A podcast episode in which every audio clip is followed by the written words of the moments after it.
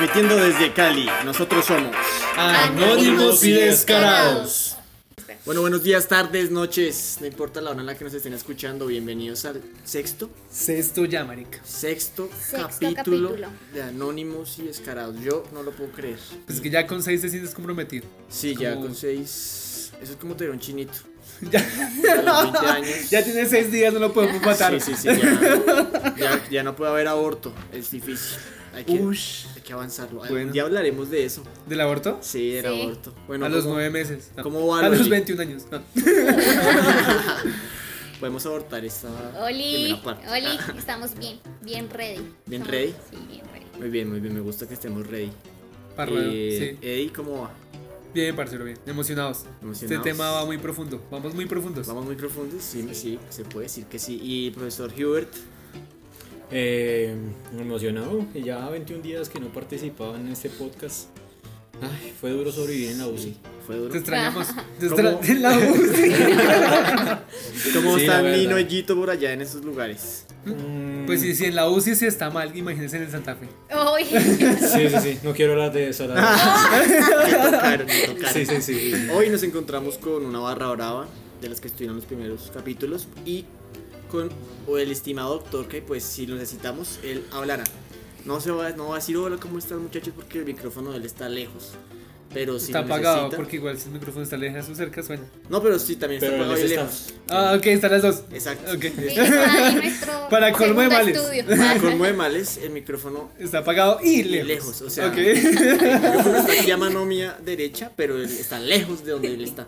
Está saludando en este momento. Hola. Hola, Oli. Y después de esa imagen visual, vamos a empezar con este lindo capítulo elevando una plegaria a Dios. No mentiras, vamos a hablar. Vamos a colocar el capítulo delante de Dios. Vamos a, no, delante de Satán. ¿Y por qué digo Satán? Porque hay un número más maligno que el 666, ¿no? Uribe. Uribe y su Es el. numerito. Uy, ¿cómo se.? Bueno. Sí, descubrimos que el 666 no es el número del demonio. ¿Cuál es el número del demonio entonces? La fecha de nacimiento de Uribe. Esta la complementa, pero el verdadero número es. 1087-985. Vamos a jugar el chance con ese número ahorita, muchachos. Es probable. No, yo no creo que ya caiga dos veces. El revancha, baloto, ¿o el baloto. Con revancha. La otra con revancho, Con mira. revancha. El mañanerito noche. El el Luna, el Cash Luna. Sí, sí, sí. Ush, Bueno, vamos a introducirnos en este tema. Yo creo que es necesario introducirnos Sí, desde por los favor. principios en el que. Para la gente internacional. Ok, Robert. todos.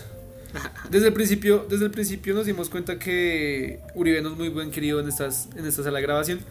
Y ya saben un poco de quién es Uribe, ¿no? Eh, es presidente de, los, de Colombia, iba a decir de los Estados Unidos, qué miedo. es presidente de Colombia, eh, senador en estos momentos, fue alcalde de Antioquia, y. No, gobernador. bueno, gobernador de Antioquia y estuvo a cargo de las La aeronáutica de civil. la aeronáutica civil en Medallo. Eh, no tengo ni idea. Sí, fue medallo. En Medallo, ok. Entonces, bueno, eh, todo el mundo sabe que, que él tiene las manos sucias. Que tiene foto con Pablo Escobar por ahí, yo vi esta mañana. No, pues la foto de Pablo Escobar es la menos peligrosa, marica. Todo, todo medallo tiene una foto con Pablo Escobar. El lío es que. Ven, Paisas Pablo Escobar. Pablo Escobar no tiene, Pablo Escobar no tiene estatua. No tengo ni idea. Debería, comuna, ¿no? Debería, ¿no? Sí, pues. En cada, en cada casa que creo hay una. Sí, sí, Como sí. la Virgen del Carmen, hijo de puta. Es cierto. No mancharé mi cuerpo con sangre esta noche. Pero bueno, entonces el caso es que este loco, eh, después de muchos años, de muchas investigaciones, de muchas investigaciones, eh, deciden, eh, bueno, cogerlo por la menos peligrosa, ¿no? que es manipular, manipular testigos, testigos. El- sí. eh, sí, fraude procesal. Entonces el loco ha asesinado gente, ha mandado bombas, claramente, y lo cogen por lo menos eh, malévolo, que es sobornar. No. Pero no, no, eh, ha malversado campañas políticas, ¿no? Eh, este man Uribe lo que pasa es que lo que lo están, por lo que lo están investigando es que tiene conexión un poco con los hechos violentos de, de los que usted habla, de las masacres y todo esto. Porque si está pidiéndole a los paramilitares que no hablen, es porque evidentemente pasó algo. Hay ¿no? masacres, hay motosierras. Entonces perdidas. hay mo- motosierras esperando a, Hacer a ver la testigos cadena en de, contra. de la justicia. a cortar la voz Sí, de sí, sí. testigos en contra. A coger Bueno, la entonces, corte y. Hace como 15 días, si mal no recuerdo, eh, la Corte Suprema de Justicia lo que hizo fue atraparlo, pero eh, de atención domiciliaria. Sí, sí, sí, eso se llama. Lo pusieron en cuarentena. de O seguridad. sea, es una medida de aseguramiento. para que no se escape. Sí, Sí. pues es prudente. porque el, el man es mago. El man hace Shazam y se baja el Es país. Chazam. sí, Se echa pero no sé. no- colombiano. Uy, será loco que si un No, chapo en su misma finca, ¿no? Él está en el Uberrimo. él está en el Uberrimo ahorita. Ah, sí, le están dando Uberrimo. ¿Sí? Sí, entonces no está, no hay, no hay prisión que lo pueda detener. Ah, de hecho, bueno. sí, contexto el Ubérrimo, una mega finca ubicada en el centro de Colombia que es equiparable a casi un, Yo no sé, pero es eh, un No, medio departamento chiquito no, o algo. no sabría decirle porque. Eh, bueno, es no, gigante esa vaina. Isla. ocupa un cuarto de Medellín, de Antioquia. Con Sí, como cuarto de Antioquia más o menos. Antioquia no es chiquito, Antioquia es... Y después dicen que no está quieto. Sí, después dice que no es traqueto. El Senado paga bien. No, no obstante no paga bien, obviamente, obviamente paga bien, pero Sí, pues es que Pero Pablo Escobar le debió pagar bien también. Claro, con la Escobar, aeronáutica. Hasta el hasta el Pacho, hasta el Pacho, güey, puta. hasta el Pacho Guzmán. Que baila. ay, Pero es bueno. una mierda. Eh, retomando el tema, entonces bueno, eh, lo meten en, en arresto domiciliario y a los ocho días después la fiscalía le da una reseña carcelaria. Entonces con base a esto le dan el número carcelario y la gente decide jugar el chance con eso. Y, alguien marica, se la ganó. No, Solo hubo un esperen, es que yo quiero, Yo vi otra noticia acerca yo de quiero, eso, yo que quiero es, yo quiero es dejar en claro que Colombia vale mucha verga, marica. O sea, ¿cómo es que Oportunos, ¿cómo más es que todo. Sí, es bueno. Ah, astutos. No, astutos, abejas. Sí. Yo creo que es la forma más chimba de, de, fel- de celebrar Algo lo que está pasando, sí. Algo bueno le hizo Uribe a alguien. Y lo que pasa, bueno, varios balotos se vieron colapsados, literalmente. Colapsados, Baloto pidió disculpas porque el número estaba a reventar. Y cayó. Marica, ¿quién puta se levantó una mañana diciendo voy a jugar el número con el de Uribe? ¿Puede No. la. O sea, Fue la noche, o sea, ah, fue esa misma noche. fue la misma, ¿No fue la misma tarde. No. Es que para Es que- ayer es tarde tocaba. sí, sí, no, no caía. Y cayó. Porque no se nos ocurrió a nosotros. Sí. Tendremos No, una aquí sala de más chance, entonces ya perdimos por esa parte. Lo más No importante es que, lo más importante y chistoso es que cayó, marica. Cayó en la lotería del Valle y fue entregada en Bucaramanga. En Bucaramanga. Nadie se la ganó. Pero pues el número cayó eh, donde jugaba la Lotería del Valle en Bucaramanga. Es que pues los contextualizo. Digamos, aquí en Bogotá, Sí. bueno, Cali, eh, digamos, juega la Boyacá los miércoles Sí, sí, sí. y la del Valle los viernes. sí. El día que le entregaron el número de carcelario a Uribe la- eh, era un jueves, creo, si no estoy mal. No tengo ni idea. Sí, y, ese, y ese día jugaba el eh, ese día jugaba la Lotería del Valle en Bucaramanga. Sí. Pero nadie le jugó ese número. Porque pues Bucaramanga está bien tonta. Bucaramanga. Está bien lenta. Siento Bucaramanga que está lenta, hoy siento que vamos a tener muchos haters. Ah, pero. Porque estamos hablando como ¿Cómo? ¿Bucaramangueños? Bucaram- bucaramangueses. No, Bucaramangueses, creo. no, no tengo ni idea. No importa. Yo no puedo con eso. Muy tontos, muy tontos al no haber echado Jugado, es que, marica. Todos No, yo creo que. Eran 22 mil millones este de número- pesos el premio, weón. Pero este número va a estar rondando por unos cuantos meses todavía. Sí, yo No, también Eso fue como lo de Diomedes Díaz, ¿no? Que jugaron el número de El día de la muerte de de la Diomedes muerte Díaz, ¿no? y el Sí, número sí, sí. de donde lo enterraron. No mames, ¿esto es real? Y sí, se lo Sí, ganaron. sí, sí, eso fue como hace dos años. Sí. O sea, aquí los del balote dicen una fecha importante, un número bacano. Ahí está, va a ser. Veamos a ver qué pasa. Y de cultura colombiana no agarran fechas de extranjeros. Sí, no, no, no los limiten a De investigar.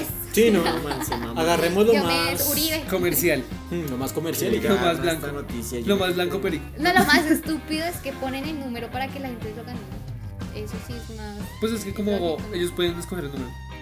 Y hay muchas formas de jugarlo. Digamos, el número de de Uribe tiene 6 dígitos, ¿no? Sí. No, y todas Siete las dígitos. combinaciones que pueden Y existir tú, ahí. y solo Y son- justo ese puto número, o sea, no podía ser. No, y se un- lo ganó con los tres últimos.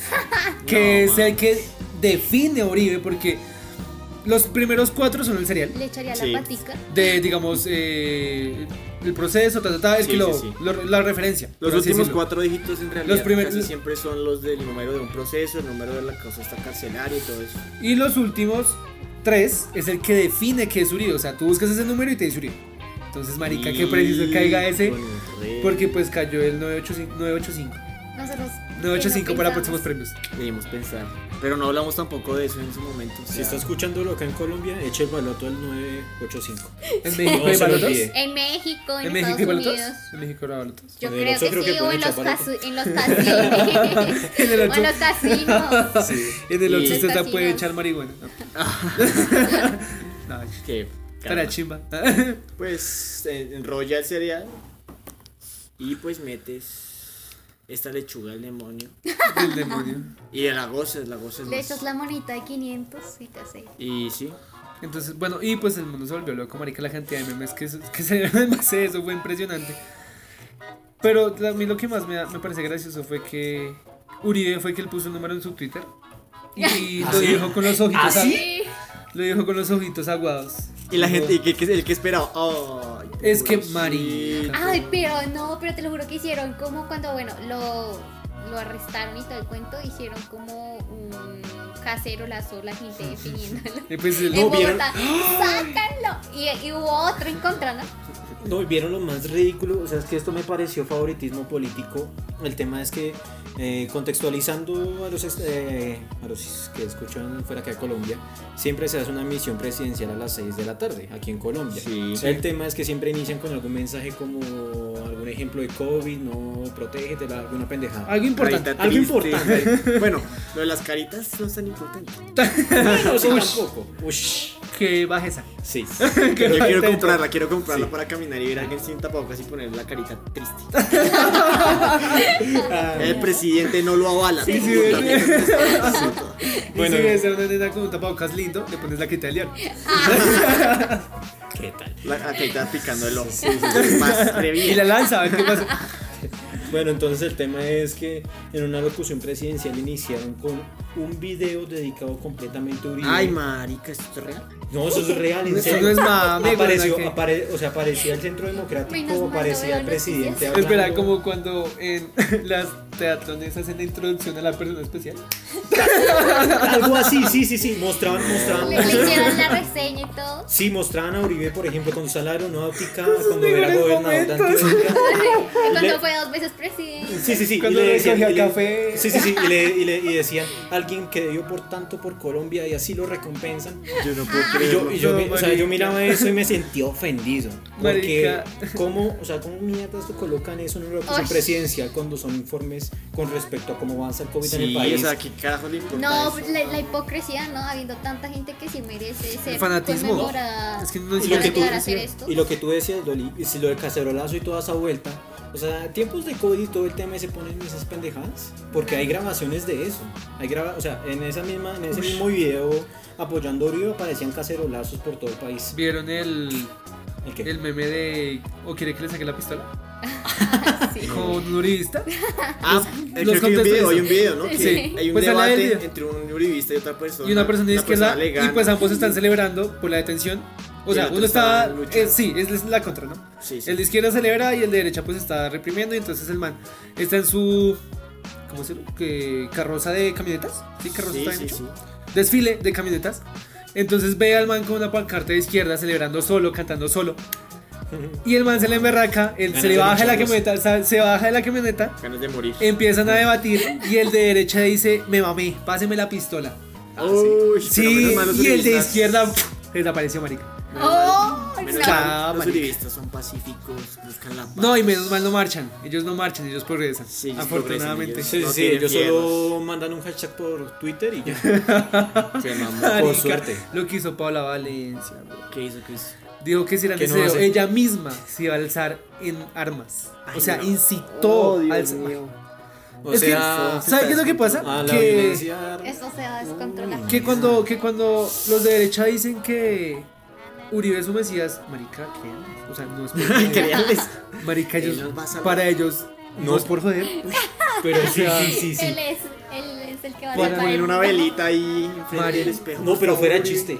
Eh, dentro, de la, dentro del video, otra vez retomando, aparecían personajes del Centro Democrático diciendo: Nuestro señor Uribe no Marica. tiene ninguna culpa. Yo, nuestro Pero señor. Yo me acuerdo que en el 2000. Ridículo. Señor, Sí, solo Dios. En el- vale. Busquen, busquen, vean. Señor, solo el de abajo. Bueno, Esto es real. El man cuando se acaba su vaina presidencial, su, campaña presidencial Sí. en el 2000, se puso una bandera desnudo Sí. con la mano así en el corazón evocando a Jesús. ¿No es mame? No es puso- No, es cierto. serio? ¿En serio? Sí, ¿Es cierto. Eso fue imagen, eso fue imagen de campaña. Sí, y, y- y salió como en unas de estas Pero- revistas famosas. el Playboy. Ah, Ah, Soho Soho, para estábamos en Soho, Marica. colombiano. Sí, Soho, sí, sí, sí. La política colombiana No, qué es, irriso- es muy horrible, ¿no? O sea, uno puede encontrarse de todo tipo de cosas. Yo creo que la política colombiana no es política, es fanatismo. Es fanatismo, sí, también. Porque ya tú dejas de creer en lo que dicen, en lo que hacen, simplemente necesitas que su Mesías lo apoye y ya. Es que la gente en Colombia como que necesita a alguien en quien creer, ¿no? Pero y en creen todo, en la marica- gente más mal. No, pero No, es pero que si, en Pablo Esco- si a Pablo Escobar rezaban, o sea, si a Pablo Escobar rezaban, si a, si a este No. mexicano, qué pena, que ese es el mexicano de los cielos, el, bueno, el que le hicieron novela, narconovela, también le rezaban, marica. O sea, ¿Al son Chapo? pre- No, al No, Señor de los colombiano. cielos. Ah, Es que en México hay tanto Es que, narco aquí, que. es que bueno, si hablamos de, del tema de televisión, si aquí han, han idolatrado, se puede decir. Porque nunca, nunca ponen como lo, Lo que hizo la policía, sino solo lo que hizo Pablo Escobar. Lo chistoso, lo, chi- lo chistoso es que a, me abrimos paréntesis acá, es que aquí enaltecen a toda figura representativa del mal. Sí, eso estaba yo pensando. O sea, eh, Pero- el, pero es- el Joe Arroyo, sí, es cierto. Pablo Escobar, eh. Ay, pero el Joe Arroyo es puro sabor. eh, O sea, no, ¿cómo no, se no, llama? sí. ¿Cómo se llama este cantante que dejó hijos Diomedes por todo? Diomedes Diomedes Díaz. Díaz, El man mató a una vieja. Arias dicen- Perico. Dicen, ¿no? alias Periquín, sí. ¿Qué mató? ¿Una? Creo, Una. creo, no sé. No, ¡Una! Se, Estuvo ese en la man- así. del catálogo. No sé, se no sé. mantuvo, tuvo que haber tenido un expediente. ¿no? Pero, y miren que, miren que hablando de, de drogas. Uy. Eh, Mañana nos y de-. Sí. No, pues es que yo no sé si ustedes se dieron cuenta que el íntimo, el íntimo piloto de, de Duque y de Uribe se murió porque estaba llevando un flete de coca y el avión se cayó. Ay, marica. no Sí, sí, sí, verico, verico. Marica, el avión se ver cayó. El avión se cayó. Es que a mí, a mí se me. ¿Se No, no, no, sí, marica. ¿Qué tan probable es que se caiga un avión de coca? O sea, esas mierdas hasta se, se deben manejar solas. Porque es mucha plata la que transportan. No puede ser. Entonces- Ahí con el No, androide. y además de la cautela tan hijo de madre que Sí, manejar. todo debe estar fríamente calculado. Entonces, nada puede salir mal en ese avión. Entonces, ¿qué tan probable es que se caiga, marica? No. Para mí quiero tumbar. Y de- teniendo en cuenta de que estaban haciendo viajes con droga, Sí. se dieron cuenta que todos los viajes de carga que habían hecho durante la pandemia habían sido para llevar coca en diferentes países. Porque Colombia no cambia ni en pandemia. No, No, pero es que de verdad. Pero es que así como, o sea, no cambia por, por el dinero. Sí, sí, sí. Y viva avaricia. Uribe, hijo de madre. Sí, porque aquí ¡Viva, somos eh! No. Y el que diga lo contrario. Motosierra y Páseme la pistola. motosierra y Pues pistola. entonces, sí. ¿cómo fue? Ah, no, No, y, y quiero, quiero hacer el llamado a, a que aquí en nuestras redes opinen. por, por favor. ¿Qué caso de corrupción notable hay en su país? ¿Qué mejor ejemplo Hay un de Uribe? Mesías como Uribe. Sí, sí, sí, hay un, hay un, ¿cómo se llama? Hay un, hay un. Peña Nieto pendejo por allá, ¿no? Oh, No, pero es que Peña Nieto puede ser pendejo y todo, pero. no, No fue tan fue- corrupto. No. Pero. No sabía cómo. O bueno, no bueno, no. o bueno, no sabemos. Peña. Nieto era, era como el material del stand-up comedy de los mexicanos. ¿no? Pues como aquí con Duque, ¿no? Durísimo, así. Sí, como aquí con Peña. Nieto. Sí, mamá, sí. Sí, es que Peña Nieto. Aceptémoslo. Peña sí. Nieto hizo un Barça freestyle. No, Peña- estaba, estaba maduro prendiéndole velitas a Peña Nieto. Al idolatra. Sí, sí, sí, el- yo por ti. O sea que el Uribe, el. Uribe de Maduro es Peña Nieto. Literal, eso creo. Bueno, finalicemos con este tema.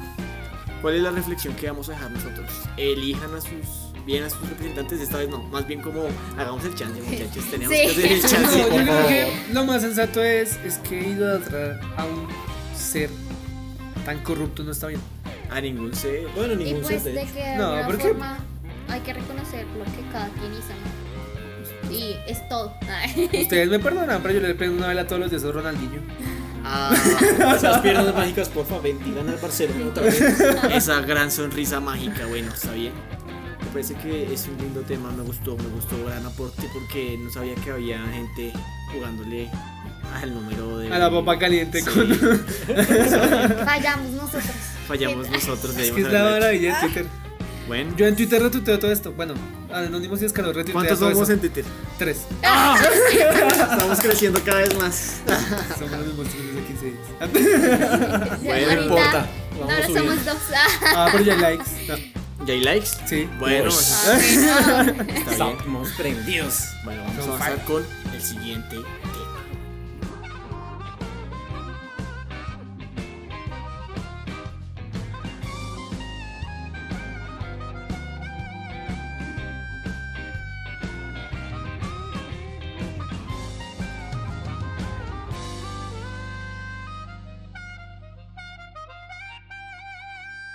Bienvenidos. Ala. Loli. Sección. bueno, lo intentamos. Lo importante es la actitud. sí. No importa, yo lo digo. No podemos decir que ese tema no tiene intro. Bien o mal la tiene. Bienvenidos a la sección de Loli conmigo. A ver, ¿Quién ¿Con? Loli? Loli. borra eso. Loli. No, no, No. no, a eso va derecho. Sigue, sigue, sigue, sigue. No, bueno, ¿cómo están chicos? ¿Bien? Bien, sí, Todo bien. bien. ¿Qué pasa hoy con tus temas? Eh, Bueno, ¿Qué- qué hoy tema vengo a hoy? traerles un tema más que todo cultural y de reflexión. Como todos, ¿no? reflexión. Pues Como no, todos, pero sí. Ah, bueno, en tu área- en tu área- Sí, pero como en mi área ya como... Es raro, sí. Sí.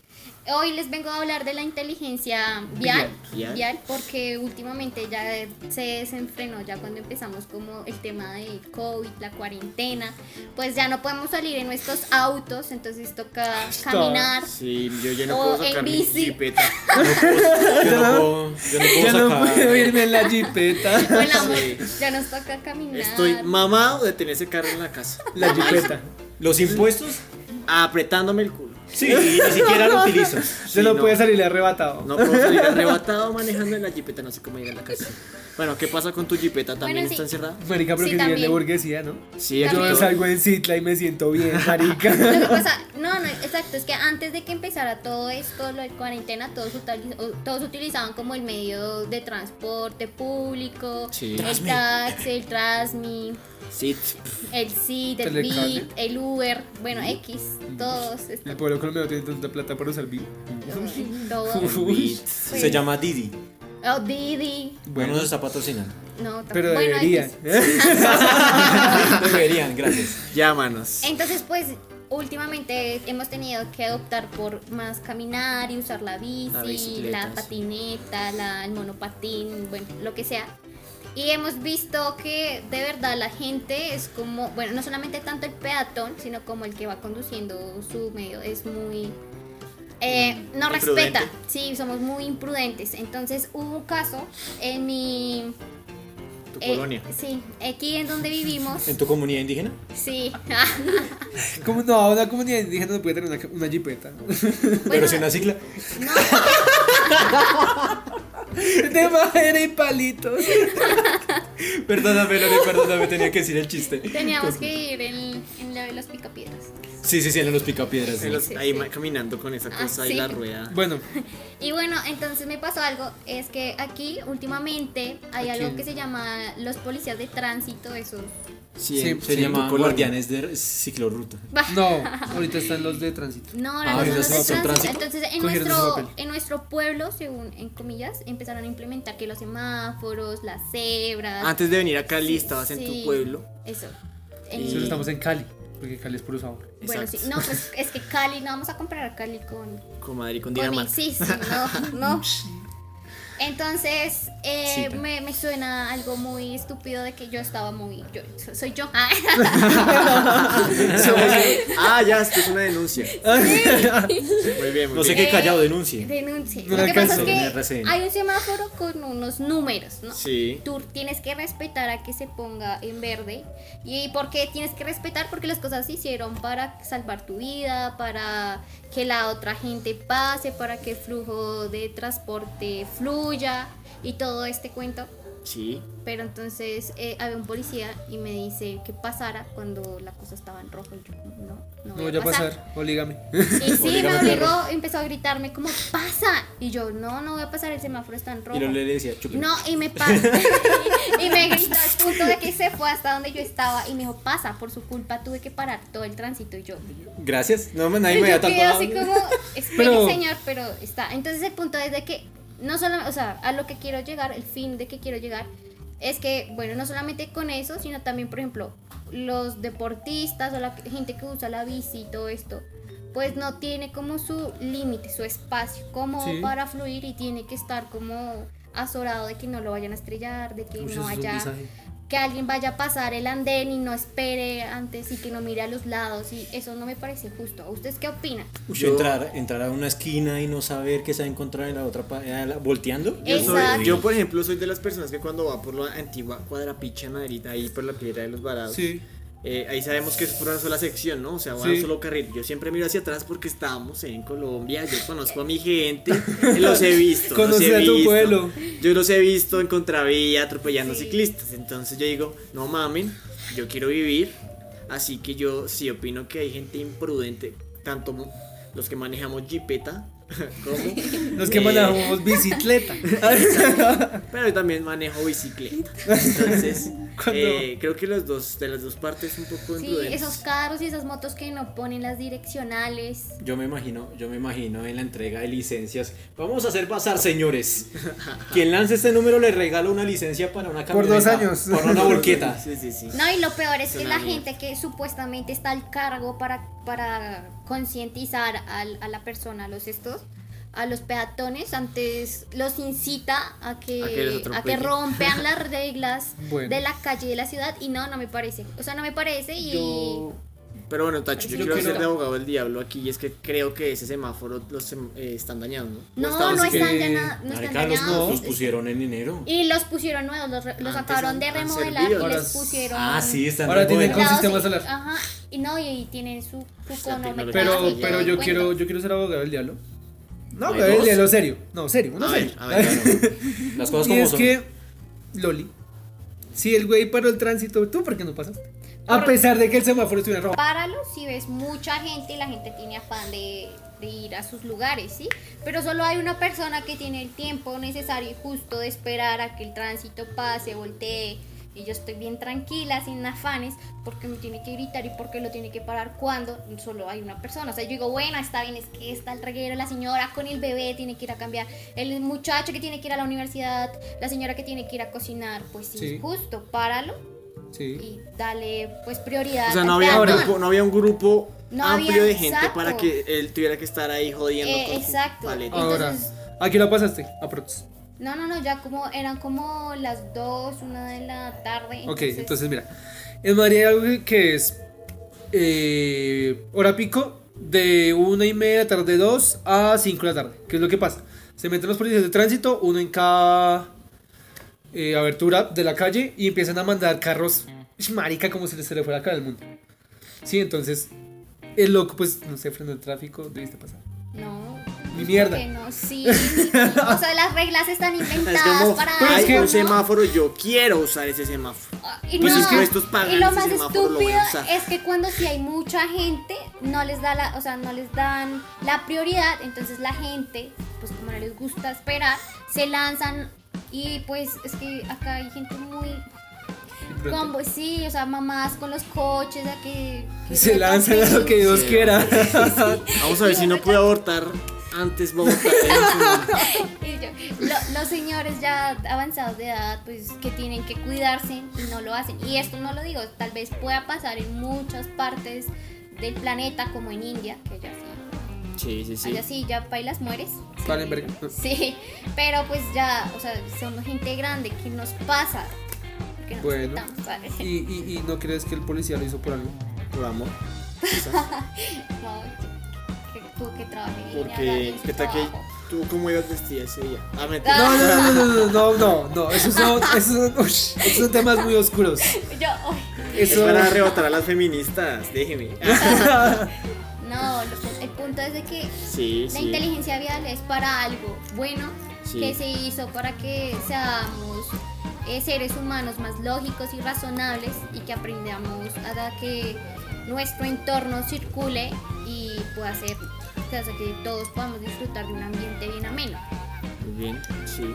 pero es que, marica, es que yo soy un viceusuario imprudente. Por Entonces, yo, yo queriéndolo defender, defender y No, estar con no, esto. Tú no puedes, tú no puedes toca defender a. es que no ni, lo puedes Nino, defender. Tú vas en tu bici. ¿Nino? No, eh, Nino está en Santa Fe. Digo, Nino está. Es que nos confundimos porque Sí, tenemos sí. casi el mismo tono de voz y la misma sensualidad, pero no. Nino está es en Santa Fe, sí, Eddie. Eh, tú Dime. vas en tu bici. Sí. Y tú, tú vas por tu zona, por la derecha, con tu velocidad adecuada. Y no te daría mal genio de que de la nada te saliera un peatón y se te cruzara y, y tú lo. O sea, te cayeras para que, o sea, frenaras así improvisto para no estrellarlo o algo así. O sea, ¿tú Le qué monta dirías? la llanta. Me lo llevo por delante. Es que ¿Qué ese es el lío. Ah, eres un crack, Eddie, eres un crack. tú vas a decir, pero usted, ¿por qué no utilizó el, el andén o por qué no esperó, no Es que-? Es que ¿sabes cuál es el lío? ¿Sabes cuál es el lío de todo eso? Que yo me subo a los andenes con mi cicla. Entonces, Porque es que, todos que- son idiotas menos yo. Porque como, como se lanzan a la carretera, pues yo me lanzo al andén. es. Yo creo que. eh, ¿cómo, eh, eh, ¿Cómo se llama esto? En este ¿Qué espacio. dices que quieres algo malo para recibir lo bueno? Eh, Karma se llama.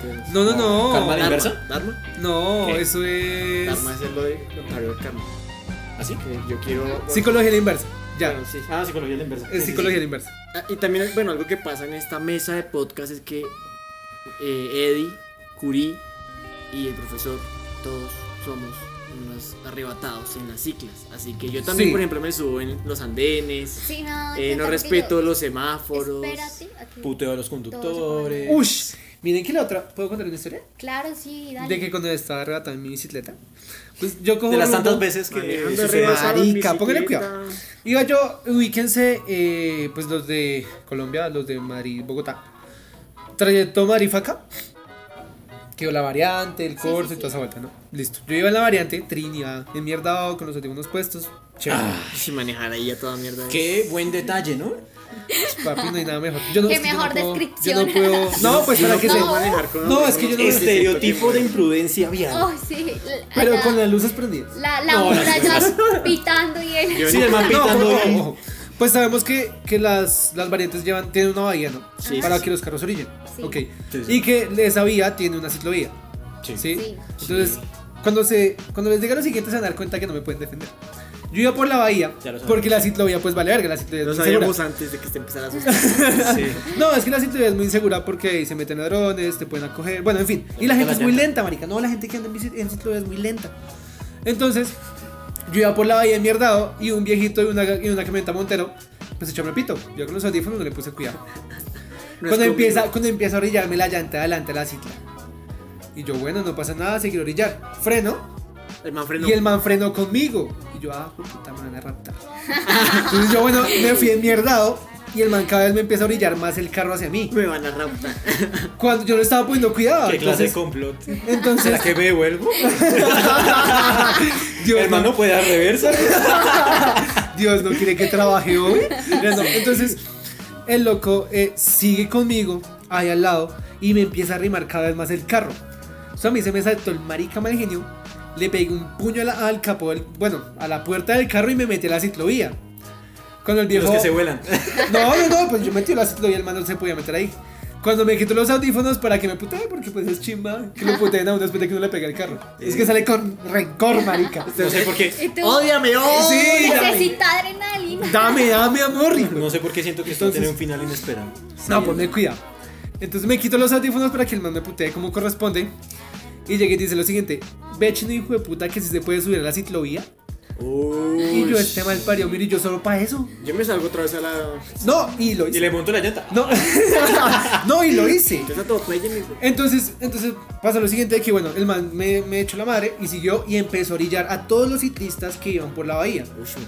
Es un mal parido, weón. Entonces, Todos los ciclistas contra el perro. no, sí, sí, no Me sé. imagino, man- me ima- me imagino el man las- Montero en maratón. Bueno, voy a comenzar a joder a los ciclistas. No, marica, es que así como, así como, así como habemos ciclistas in- in- Imprudentes. imprudentes, hay gente muy hijo de puta encima de un carro, weón, o sea, Sí, sí, es ¿Qué que. de necesidad todo. tenía de también- orillarme a mí? Y también conductores imprudentes. Sí, sí, o sea. ¿qué necesidad tenía de orillarme a mí si el man no necesitaba el espacio?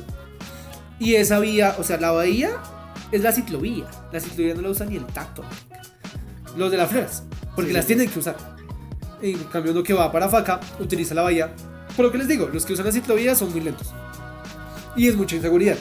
Entonces, ese día, pues después de que me mandó a mí hasta la ciclovía, y trató de hacer lo mismo con unos ruteros, con un grupo de ocho, Y los manes lo encendieron a madrazos. Los de las islas. Yo le lanzo piedras, tiro. Y, y un chino marica y coge las semillas de una manzana que se está tragando y ¡pa! Se le, lanza y le cayó en el carro. Yo le lancé la manzana. Entonces sí, y el De viejo se fue. le rompe la, Sí, Y el viejo, y el viejo fue, se fue echando madres, ya, ya vio que no podía y se fue echando madres de ahí para allá. Marica, la que- silla. Ojalá que no se haya Fue a- ah, eso es- pero fue a No. gente vial en su vida pasada. ¿qué? No, es un hijo de puta sin razón alguna. Pues ahí, ahí tenemos que aclarar algo, que pues las ciclovías se utilizan pues para Para cosas... las ciclas. No, sí, obviamente, para las ciclas. Porque, No, y hay sí, peatones también que uno, Sí. uno cumpliendo la. la- y se atraviesan preciso. y se van caminando. ciclas. Yo esta mañana. No, y no, y son, no, y son, capa- son capaces de que no les dice con permiso. Y se se- Oblígueme, perro. Muévame, muévame a ver si estás macho. Y, Sí, sí, y sí. te dicen perro. Uy, No, y, bien. y, Sí, a mí me lo dijeron una vez. No, es, no es chiste, es anécdota. y historias de, de, de buses, carros arrimándome. De, es esa vía tengo varias. No, y pero, algunos, y algunos que pero el por- podcast se va muy largo. Sí, o no, si no. quieres cuento otra. No, el tema. No, no, no. Eh, esto es No, no como. importa. No, esto es como para sí. concientizar al oyente, a la gente que nos está Sí, oyendo, al perro también que está por Sí. allá a nosotros, pues para que tengamos bien claro lo que es y poder andar tranquilos y amenamente sin que te estén estrellando o orillando o ahí metiéndose uno como un burro. Y pues ya, eso era lo que quería comentarles en este día. Muy ¿Qué bien. tal? Me pareció lindo. Yo quiero llegar a una conclusión, pues debido a que yo fui el lado imprudente de esta conversación. No sé. Y es que. No sean, Te no sean yo. concienticé. No, No sean- no, ya cambió. Ah. no, pues es que, digamos que uno entre la imprudencia Sí. es prudente. Sí, digamos, eh, yo sé que me puedo pasar un semáforo porque sé que el semáforo que va en contravía no, no va a cambiar rápido. Sí. O sea, dentro de la imprudencia que es imprudente y muchas veces eh, no dejársela montar, porque la mala para sus carros. Sí, es verdad. Entonces ya saben, ¿no? Ah, manejemos bien nuestra jipeta y nuestras ciclas, muchachos. Y no seas un conductor hijo de puta. Bueno, y el Barcelona entonces perdió 8-2. No, Hubert. Eh, Todos lloramos, ¿no? Todos lloramos porque somos. Bueno, yo. aunque espérense, ¿han visto los memes? La gente pasé creativa los admiro, en serio, porque yo soy culé, me declaro culé, culé Yo vi hasta uno- la muerte, pero esos Oh. memes estuvieron tan buenos. Ve uno que decía, le dio millonarios. Sí, sí, sí, sí. sí.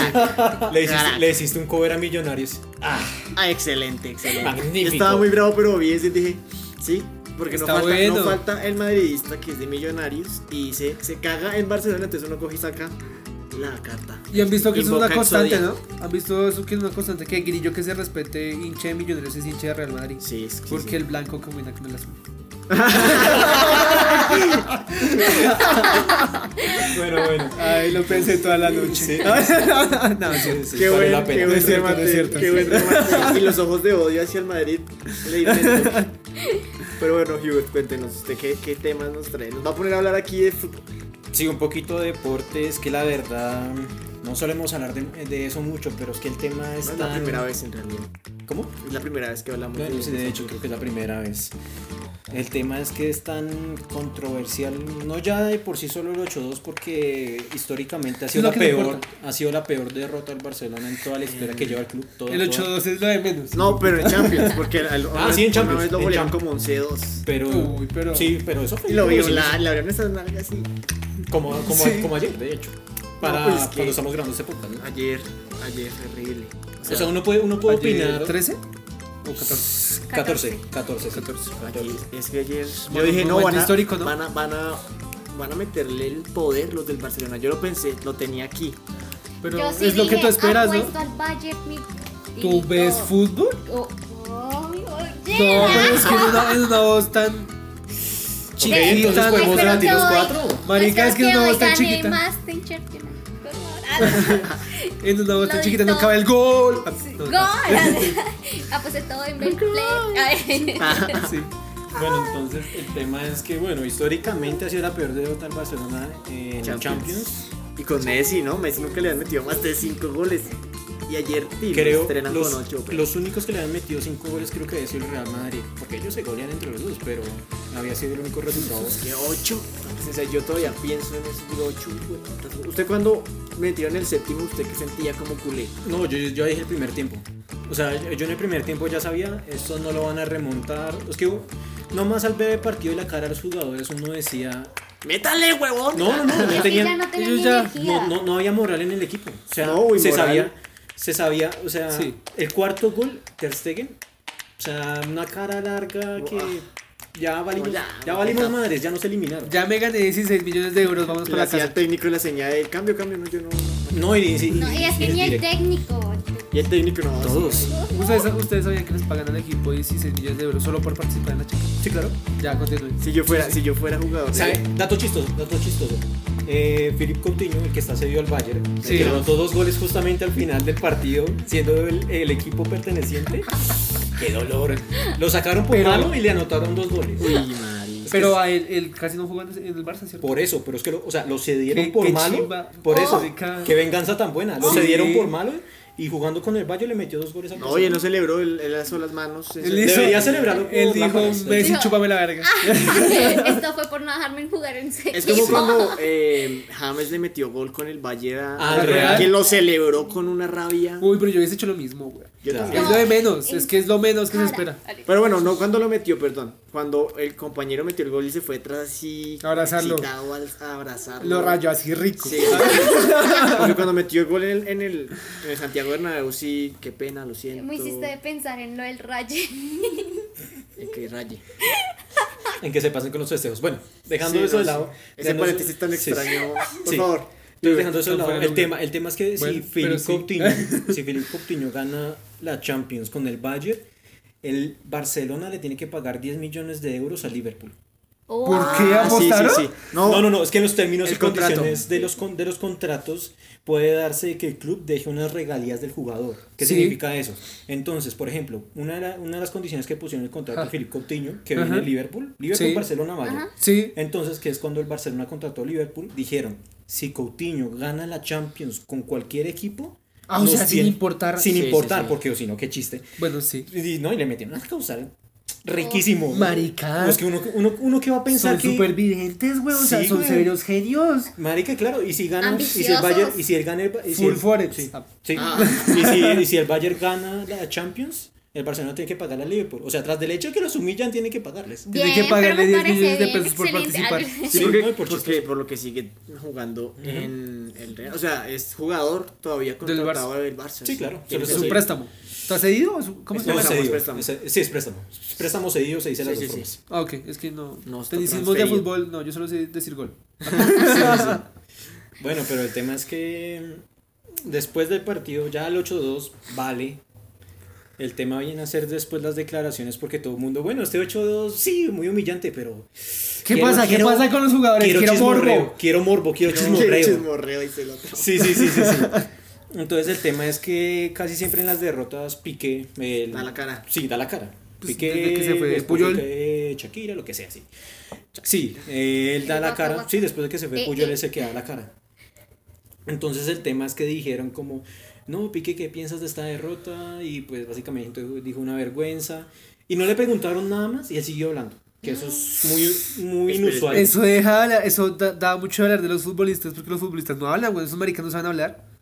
O sea, pues para nadie es un secreto, ¿no? Que los jugadores prefieren casi no hablar, ellos no tienen mucho para hablar el verbo y se concentran en decir lo esencial. Digamos, fue un partido complicado, el, el rival estuvo difícil. Y Muchas ya. gracias. Sí, ya. ya. Se Entonces, No me pidas más porque yo. ah. Porque no sé más. O sea, a mí, sé jugar con los eh, pies y eh. ya. Sí, sí, sí. no me pidas verbo cuando solo hay fuego en los pies. Sí, pero el tema... Entonces, es raro, marica. O sea, que, Sí. que se haya desahogado. No, y el tema aquí voy a poner la grabación. Con nuestro super micrófono. vergüenza, eh, es la palabra. Eh, no se puede competir así, no se puede ir por Europa así. Se van para. Ya no es la, ni la primera, ni la segunda, ni la tercera vez. Es, que Es, que muy duro, es muy duro y qué. Escucha, escucha. espero que sirva de algo. Y, y nada, eh, a reflexionar todos, creo que el club Bueno, no sé solos. necesita cambios y Pues no hablo ni del entrenador ni, ni de los jugadores, no, no quiero señalar a nadie, creo que estructuralmente el equipo necesita, el club necesita cambios de todo tipo, porque, porque bueno, ya no es como te digo antes, ¿no? ni la primera, ni la segunda, ni la tercera vez, creo que nadie es imprescindible, que, yo el primero me ofrezco en que si hay que venir sangre nueva No, mi corazón. eh, pues, Oh. y, y- y cambiar esta dinámica, pues soy el primero en, en- en- en irme, en, en dejarlo, porque, porque creo que ahora sí hemos tocado fondo. Eh, Todos los últimos y nada, años tocado eh, creo que todos tenemos que mirar y reflexionar y, y internamente y, y decidir qué, qué es lo mejor para el club, para el Barça, que es al final lo, lo más importante. Marica, mire, mira el silencio de la reportera, weón. O sea, No, y lo que les ve, ve a Piqué tan destrozado que dice. Y luego, ¿qué le pregunto? desahógate, desahógate. Abrazo. No, y sí, no, y sí lo notaron, solo hizo una ¿Un pregunta. pañito? O sea, les- les hice- solo le hice una pregunta a Piqué, ella re- dijo todo eso. y se desahogó. Pero es que Marica, igual Piqué no pudo hizo la piel. Pero, pero dijo, dijo cosas muy... Sensatas. Reales, Sí, reales, como, es real. Sí, sí, soy el primero, si hay carne nueva, pues dale. Pero Estoy dispuesta a dejar esto. Así de ¿no? flagelado está el ego del futbolista que es capaz de dejar su carrera por mejoras club. Y el sentimiento, y el sentimiento que tiene, porque al final hablando, es sí. barcelonista hasta el final. Pero bueno, a ver, aquí Sí, todos es somos, culé de corazón. O sea, somos culés acá en ah, esta no, aquí- comparados a Piqué somos un montón de maricas. Pero sí, nos gusta el Barcelona. Nos gusta el Barcelona. Bueno, a No, yo no. Eh, bueno, entonces la pregunta va. Espera, ¿Uribista y de Real? No, se me va. Bueno, Yo ¿qué nunca he confirmado que soy ni uribista ni de Es real. real. Pero falta poco. ¿Eres del Real? No, ¿Te gusta el Real? no me gusta. El buen ma- fútbol. Sí, Me gusta bueno. James. No. No, gracias tampoco. ¿Te gusta el Bayern? me gusta el Valle. Porque si el Bayern. ¿Es bueno? Bueno, eh, la pregunta aquí cuál sería, eh, ¿ustedes consideran que tiene que irse todo el equipo a la verga o Los hay, que viejos. dejar, hay que dejar una estructura? Yo creo que hay que dejar una estructura, pero sí, ya los que ya. Ya muy, están una viejitos estructura ya- más corta, ¿no? Messi, por ejemplo, tenía que darse. A mí el tridente, el tridente que tiene ahorita Messi y Dybala. No, Messi. Messi, Suárez, Griezmann. La crista, el de la cristica está fea. Ah, no, Vidal es central. Vidal. Vidal es central. Ah, bueno, no, no hace falta un, no hace falta, no, No, uf. parte de un tridente, pero esos tres me parecen A mí. Villar me parece que le mete corazón. Pues es que es ese, es ese fervor suramericano que dice, Sí. marica, vamos a meterle huevas Es por orgullo. Messi cuando va perdiendo como que se bajonea y dice, ah, este man". Y es muy difícil después como de recuperar. Sí, sí, sí. Este, Suárez sí ya está viejo, parce. Suárez yo creo que ya es hora de... ¿Cuántos, cuántos años tiene? 34. 30 y por ahí no, sí. Ya es hora que Suárez se vaya. Eh, Griezmann me parece que es buen jugador. Griezmann Y es que él es más nueve. Él es más nueve que, que la posición en la que él que se, ve, se debe venir Piqué, Jordi Alba, Busquets también. Busquets. Busquets la cagó horrible, horrible. O sea, Busquets, si me escuchas me das pena. sí, me das pena, en serio. O sea, fue el mejor central en su momento, muchos años, pero No, ayer. parecía un novato de barrio. Ahorita solo sirve para calentar. Sí, marica, solo sirve para calentar. Era, era como yo corriéndole al balón, pero Algo así. Pena. A la Esto corriendo detrás del balón. ¡Oli! Detrás del balón. Alguna vez jugamos un partido, ¿no? Muchas y veces. estaba presente y le dijimos, pega el balón, parce. Es lo más tierno que usted puede ver en fútbol. Es un gato pegando un pato después quería, después lanzaron el balón hacia el cielo y yo corrí porque Hacia pensaba- él, no, y lo cual se corrió hacia él y el balón casi le pega, o sea, no. Una persona san- sana mentalmente dice, no, no, yo me voy a quedar quieto. Mentalmente. Pero ella decidió correr hacia el balón para ver Yo, si le pega. yo, y todos quedan así como, lo vas a tapar y yo. Yo quiero huir de él, pero no huyo de él. Yo quiero ir de él, pero no puedo. Pero bueno, eh, Barça. Barça, Barça, sí, Barça. ¿Qué pasó con el Barcelona?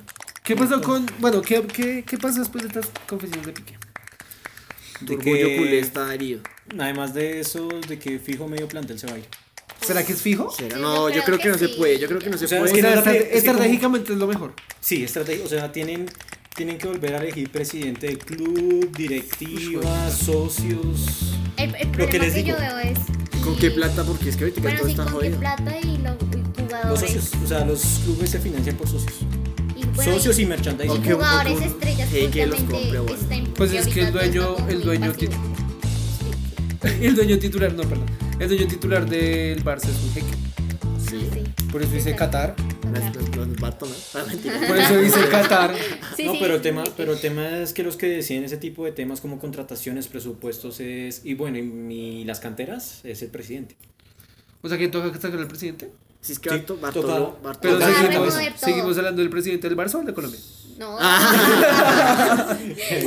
No, pero en sí, eh, en sí toca cambiar todo Barcelona. Desde la administración. Desde la administración, entrenador, ¿Saben, jugadores. ¿Saben yo a quién extraño mucho? ¿A quién? Al, entren- al entrenador, al técnico de, Pep. de la época, el Pep Guardiola. Sí, todo. Es que de hecho Pep Guardiola iba a ser un Alex Ferguson, eh, o sea, de Manchester, pero mm, por la directiva él se fue. O sea, Ah. él tenía sentimiento barcelonista, pero por la directiva tuvo que salirse. O sea que la Uy, directiva lo lo, sacó. lo echó. No lo echó di- directamente, dijo, pero, sí tuvo "Ya, mucho hasta complot. aquí". Pero es le que dijo- las políticas del Barcelona hace rato son muy pelles. Muy pelles. Desde que se fracturó Puyol, están como en una especie de. Bucle de, De De pérdidas. coma mental. Sí, sí, de piernas. de piernas, sí. Se despiertan como en supercampeones. Sí, sí, sí, sí. Sí, sí, sí. Mañana todo esto es un sueño y ustedes nunca ganan una sola Champions. muy Y Messi estaba riendo en una Ronaldinho calle, nunca existió. Todo este sueño es de, de, de- ¿Cómo se llama? De Messi. Hoy sería muy frustrante para Uy, marica, se ellos. imagina que. Messi se despierte y el Barcelona nunca existió. ¿Ustedes creen que Messi se va o se queda? Yo creo que se va. Si no, Pues sí, hacen nada, si no hacen nada al cambio, se va. Tiene que ser un cambio ¿Y para muy dónde se va? Uy, es que. ¿y Marica, para pero es que- pero Pero es es que que Me- él Messi tiene ya tiene- mucho dinero, o sea. Messi, No, Messi no lo digo tiene- por el dinero, lo digo porque el man todavía tiene tiempo de jugar. Sí, Pero le es que quedan Messi- unos seis añitos, weón. Messi lo codicia a todos los equipos grandes. Por eso, para no seguir a O sea, Juventus, Uf, ¿se imagina Juventus con Cristiano y Messi? Y Dybala. Uf. mamá queda cargadísima. No, pero yo no podría. No podría verlo. Sí, Porque no es muy cristiano. potente. No, independientemente del amor al fútbol. No es cristiano ver a Messi y a Cristiano. O sea, Es que sí, ¿sabes? Usted- que ellos se Bueno, han sí, sí. empeñado en, en- en que Es- toda su vida han sí. luchado contra siempre, contra- siempre fueron para llegar, Sí, sí. para llegar a eso. Ahorita es Sí, muy tibio el hecho de que usted ponga a los dos en el mismo equipo. Y bueno, no, eso lo que usted dice es muy cierto. O sea, ver a los dos jugando en un mismo equipo, me parece que, pues, o sea, no sé, yo. Se encargaron toda la vida de como luchar en contra. Sí, Entre- para vender más. Y digamos que tienen una contienda de botas de oro, de balones de oro, de Champions entre sí. Y que lleguen ellos como a ganar, no sé, una misma Champions, pero ya mm, a ver cómo a favorecer al otro en, en quién va a ganar el próximo balón de oro, la bota de oro si se quiere. Yo, o sea, yo no los podría ver como en un mismo equipo. no, y No, no colaborando. exacto, No- no colaborando sería. O sea, Y lo menos que esperaría es que si están en el mismo equipo haya una riña entre ellos. sí, Sería lo menos que podría esperar. Es cierto. por cracks, por ser cracks. Por, porque por, es que lo que usted dice, nos han metido esta discusión en que cuál es el mejor Esta del mundo. rivalidad. Esa rivalidad desde, pf, marica, desde que están los dos en esta carrera tan importante y ya larga que ambos tienen. Y que ahorita sean amigos, pues no me parece. Igual creo que la, la cláusula de Messi dice algo Que no como- puede estar con Cristiano. No, no, no, creo que dice, pero... ¿Por ahí va? pues, Por ahí va, o sea, creo que no... Si llegara a irse, si lo quisiera un equipo, hasta antes de yo no sé cuánto, era casi que gratis. O sea, él podía irse cualquier que quisiera. Al Pero- que se la gana. No se podía ir a un equipo que sea directamente rival, que sea fuerte, para no, no, no fortalecer a un europeo fuerte como digamos podría ser la Juventus. O sea que no se puede ir a la Juve. Exacto, sería Ok. como a Newells, Old Boys. Se va para Estados Unidos. la MLS, la Liga China, no a europeo. Uy, se me que se vaya a jugar con el Data ¿Dónde está? en el Milán. Se devolvió al Milán. Se volvió al Sí, Milán. no sabrían. Uy, pero es que esos dos son puro fuego. El Es Milan. ¿Y si el Milan no es bueno? ¿Pero el Milan clasifica a Champions o a, a Europa? Ya, ya al Messi contra esa cantidad, no le importa la Champions. ¿Jugar? Yo creo que este tema está bacano y pues nos damos un, un canal deportivo, así que dejémoslo hasta aquí. Sí. Y dejemos que Messi se jubile. Ya, ya ganó todo lo que quería ganar. Tiene plata de nosotros, no nos va a hacer ni más ricos ni, Ni más, más pobres.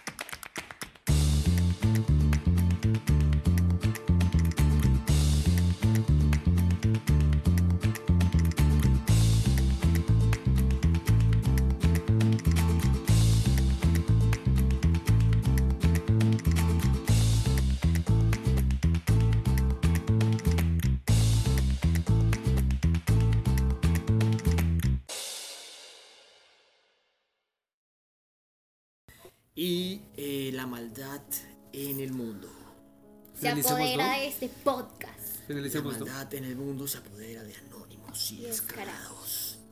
Bueno, me gusta esa intro. Me parece muy sobria. Me agrada, me agrada. Bueno, eh, ¿qué tal para la lectura? ¿Les gusta leer? Sí, bastante. ¿Conocen a María Mendoza? Sí, o sea, claro. ¿quién no? Toda la lesbiana del mundo conoce a María Mendoza.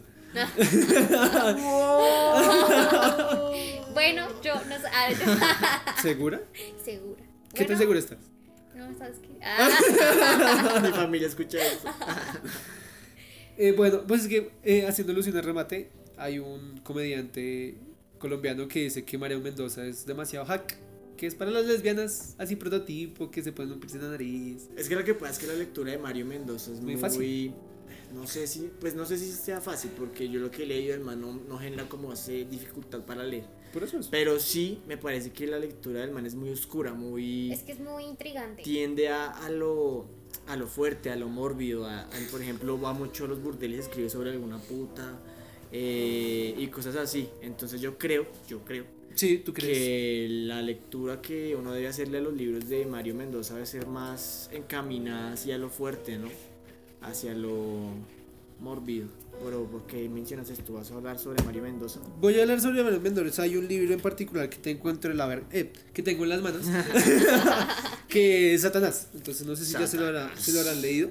No. La, Eh, no. la primicia de este libro es pero La primicia de este libro se trata uno, y creo que es lo más importante, Campo Elías. Campo que si Elías. sabemos nosotros, fue uno de los psicópatas más importantes en Colombia.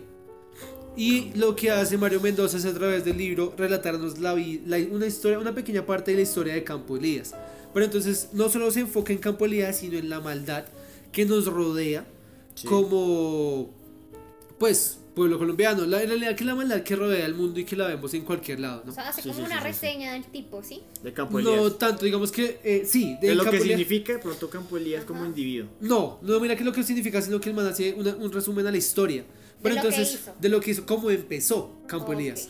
Y no solo, se, no solo eh, toma ese, el ejemplo de Campo Elías como un referente a la maldad, sino que toma diferentes historias, como son lo del padre, un padre Ernesto, eh, una muchacha llamada María y un artista que se llama Andrés. Ahora, les voy a hacer una pequeña sinopsis Por favor. muy fácil de cada historia para que entremos en contexto y se den cuenta que bien o mal la maldad está en todo lado. Entonces, bueno, en el caso del padre Ernesto, se da cuenta que uno no es su vocación, el, bueno, es el padre no es su vocación, Sí. jamás nació para eso porque siempre ha tenido un deseo sexual por las mujeres incontrolable. Ah, ok. Y en su momento casi viola a una muchacha. Un cura. No, a una muchacha. O sea, el cura casi El cura. No, pues sí, cuando eh, el, pro- el padre Ernesto estaba haciendo, no, cuando estaba en su carrera para ser padre, Ah, ya. casi viola eso, casi viola a una, ne- a una nena. Uy, ah, pues no tenía el voto de castidad, así que. Entonces, y, di- y bueno, ahí Pero- relata, no, pero ya, ya se parte de la religión, sí. ya se parte de la religión, marico, o sea. Pues yo creo que una persona no debe violar a la gente, lógicamente. O sea, Sí. Entonces, ahí hay un tema, uy, hay un tema, hay una parte del libro en la que el, alguien del pueblo, porque esto está ubicado en la carrera en la, en la época de Campo Elías, que son, póngale 1980, los 80 y tales, eh, el padre pues hace parte de una iglesia, el padre siempre fue muy de izquierda, fue de esos padres alternativos, izquierdistas, que les gustaba ayudar al pobre y tales. sí. Una señora se le acerca y le dice, necesito que usted me ayude con mi hija porque no sé qué es lo que le pasa.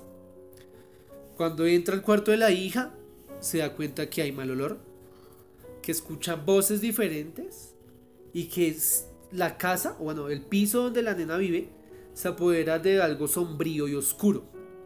Entonces aquí es algo muy importante que es cuando nos damos cuenta de la maldad como nos acecha en diferentes formas. Con la primera historia que es la de Andrés, la del padre Ernesto y nos las va contando poco a poco. Las va alternando entre las tres historias. Entonces el loco, el padre, entra a hablar con la muchacha, la encuentra acostada, una nena, dice el libro, de 16 años, alta, de un cuerpo voluptuoso, una cintura pequeña, una nena muy linda como la describen ahí Sí. digamos que es el prototipo de nena divina, ¿sí? Entonces, el man se empieza, se sienta, cuando está hablando con la niña normal, la niña sabe- dice que no sabe lo que está pasando, que no sabe eh, en qué se está metiendo, cuando de un momento al otro y como lo narra de ahí, cambia la voz a una voz más grave. Eh, tiene el- algo Está metido. Exacto. No. No, digo, eh, Está poseída. poseída. Entonces, eh, ya en esta época, las casas curales no aceptan una posesión. Las prefieren evitar y dicen que ya son más problemas psiquiátricos, que es más son problemas psicológicos y le dejan toda esa área, ese campo de la medicina. la psicología, la. Exacto, entonces eh, hablando, hablando ya, en- el padre Ernesto adentrándose ya con el demonio, le dice, usted no puede hacer nada, o sea, el diablo le dice al padre Ernesto, le dice, usted no puede hacer nada conmigo porque usted es peor que yo. Es como algo así, como constante. ¿Cómo así, marica? O sea, el demonio le responde al Sí, cura. Le dijo usted, usted. me viene aquí a sacar de este cuerpo porque soy malo, pero usted no se acuerda que. Y, y Marique le empieza a recordar cómo casi lo hace. Y me dijo, usted Uy. acuer- acuérdese que usted intentó hacer parte, bueno, flagelar a una mujer mucho antes de ser el supuesto padre perfecto. Así le empieza a decir el demonio, ¿no? Y le dice, Fuerte. es más, si quiere tóqueme ya. Entonces el demonio con el cuerpo de la nena se desnuda frente al padre. Y el padre empieza a llorar. Y se va. Uy, re fuerte. Esa es la primera historia, marica. Esperen, yo voy a hacer un, un- un paréntesis, pero bueno, Sí. este paréntesis tiene que ver con Mario Mendoza y ese tipo de historias. Yo estaba leyendo el libro que se, que se llama La importancia de morir a tiempo, también de Mario Mendoza. Sí. Y hay un capítulo, bueno, no, hay una historia que menciona lo siguiente, los puntos. Es un cura que, bueno, es- no es un cualquier cura, es el Papa Sí. Juan Pablo II. Ok. Él realizó dos exorcismos, pero uno de ellos se le salió de control. El primero lo reconoce la iglesia, dice que fue una gran victoria, el Papa sacó al demonio del, del cuerpo de una, de una muchacha, se tomó digamos que varios exorcismos, pero el segundo no lo reconoce porque el Papa perdió la lucha contra ese demonio. Y, Y él menciona en ese libro, en esa parte, en esa capite, que desde entonces el demonio le logró ganar la batalla a, a alguien santo Sí. fuerte en este plano terrenal. Por ende, estamos plagados de maldad desde ese tiempo, porque no era cualquier demonio, era Satán. Y mira que ese mismo capítulo, o bueno, esa misma historia la trata en este libro, Satanás. Dice que a base a eso, la iglesia dijo, nosotros nos vamos a meter con esto más con esto porque puede que perdamos de nuevo. Y la imagen de la iglesia no se puede ver vulnerada por un exorcismo porque entonces se van a dar cuenta que la maldad es más grande. Y Entonces- obvio, o sea, Entonces ahí es cuando la, el, man- el, pues el padre sale llorando y le dice, señora, no, yo no puedo hacer nada. Mire, mire cómo hace usted, mire cómo se defiende, ta, ta, ta, llévela a un psiquiatra, llévela a ta, ta- tal es esto. Porque la iglesia evade ese tipo de, de eventos. Uy, Pero qué fuerte, ¿no? Porque, o sea, en vez de decirle eso, afronta y encuentra como una solución para acabar con el mal. O sea, se dejó, o sea, no solamente lo venció el diablo, sino que él también se dio por vencido. sí, y es que lo Entonces- venció de la forma más ruin, desde él mismo. Exacto, entonces, o sea, es muy Lo lógico que todos los seres primero. humanos cometamos errores y pues lo que pasa es que no lo reconoció, o sea, sí lo hice, pero, o sea, estuve a punto de hacerlo, pero recapacité o estuve a punto de no. Y por Exacto. ende O sea, eso tengo el poder de decirte, no, te Vamos a sales poner de como este un cuerpo. ejemplo aquí un poco más eh, en la realidad, aunque este es de la realidad, pero me parece que viene el caso. Una persona, todos somos malos, estamos, todos hemos hecho algo malo pequeño. Y ese sí. Y eso digamos un poco lo que nos trae Eddie, eh, esa reflexión de que hay, hay partículas de maldad en el ser humano. Es normal. O sea, no todos somos santos de devoción de cualquier otra persona, cualquiera miente, cualquiera ha robado algo eh, y ha causado un pequeño daño a cualquier persona.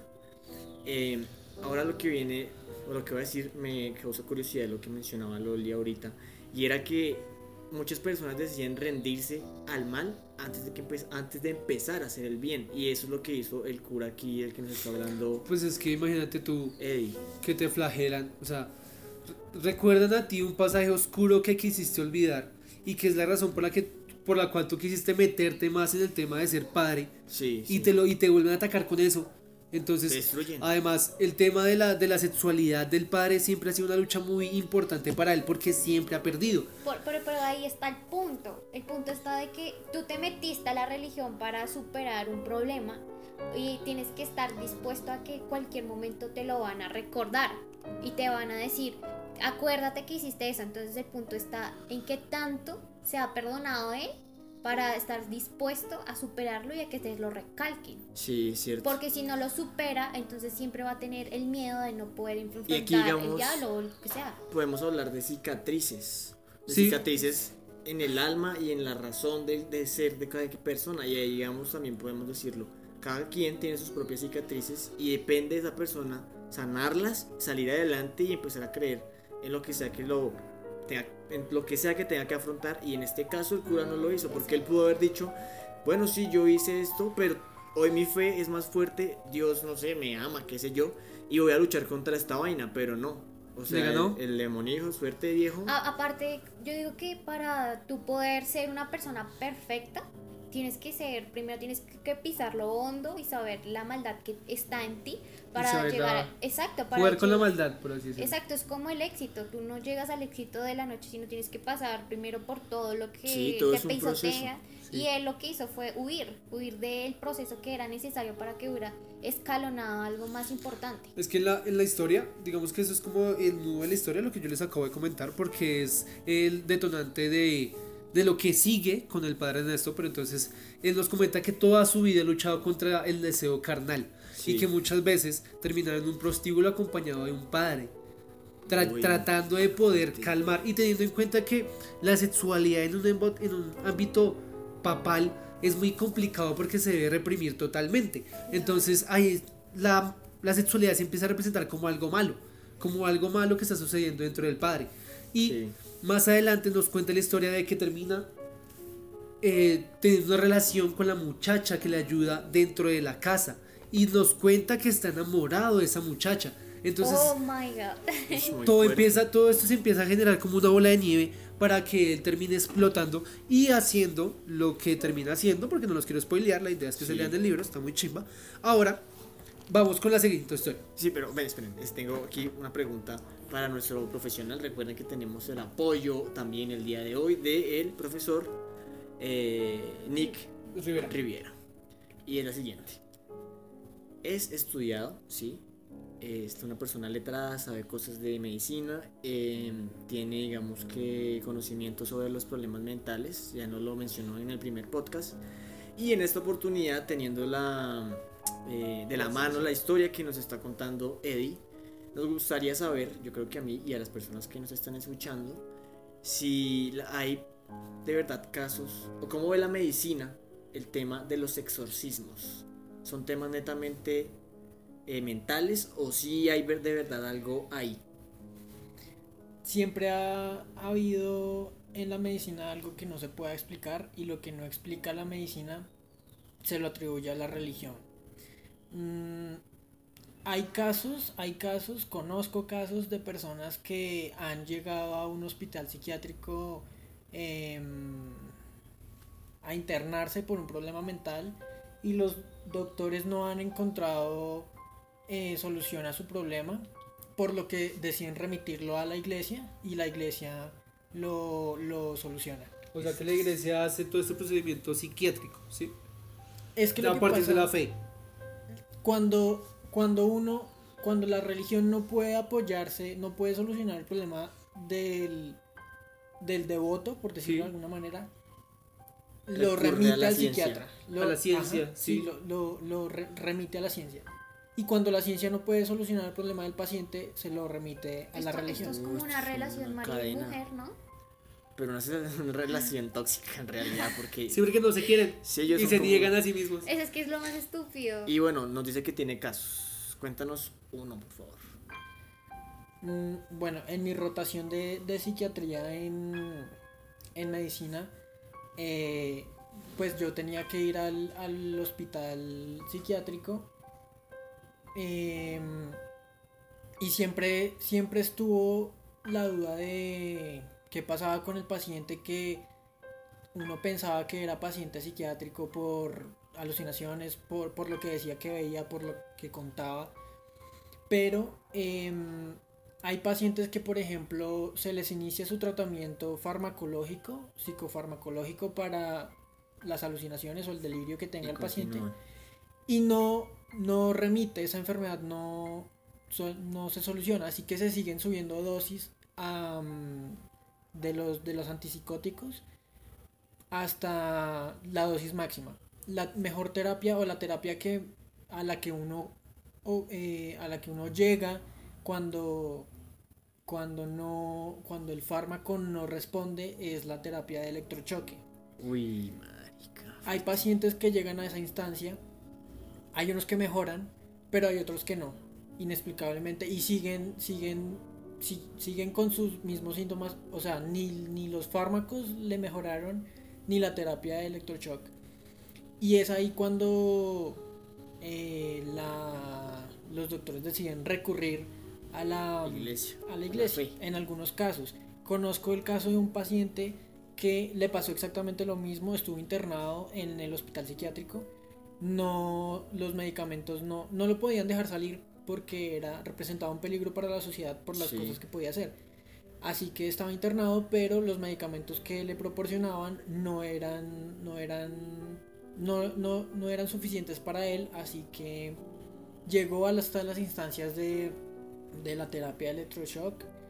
Eh, mm, tampoco mejoró, de hecho se volvió mucho más agresivo. El paciente al parecer tenía entre 3 y 4 voces que solía emitir, o sea, su- cambiaba su tono de voz Sí. por las cuatro voces. Em, O sea, que algo así como el de la personalidad. Parecía, se le, se le estaba dando, se le estaba dando eh, eh, tratamiento para un trastorno disociativo de la personalidad. Pero el paciente debería mejorar, así fuera con la terapia de electroshock, no mejoró y se decidió llevarlo con un Catequista, no metes con la, a la iglesia. sí a la iglesia y mm, la verdad no supe qué pasó después de eso porque Sí, ya hasta es tu rama, ya. Exacto, o sea, pero Pero entonces es cuando la. Bueno, ya lo dejan en manos de la fe, supongo. Sí, manos de la fe y la religión.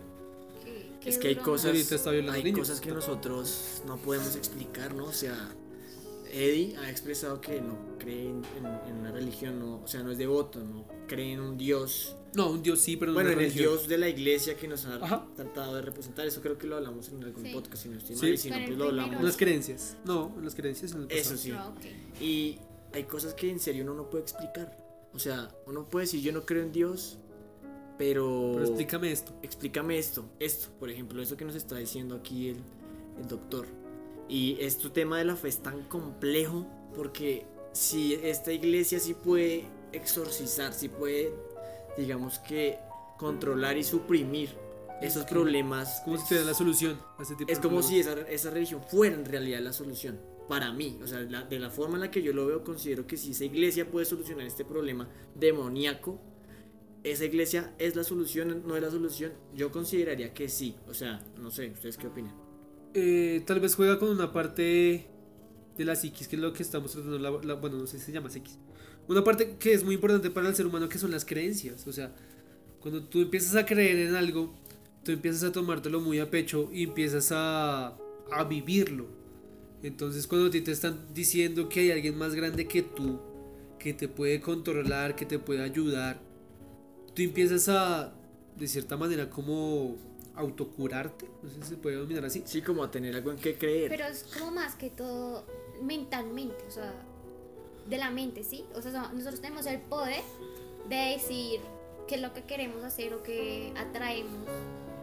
O sea, digo- yo digo que cuando, por ejemplo, estos casos se transmiten a la, a la, a la iglesia, yo creo que lo que más juegan es con, con la mente, lo, lo interno que Sí, llevamos pues, por digamos, dentro.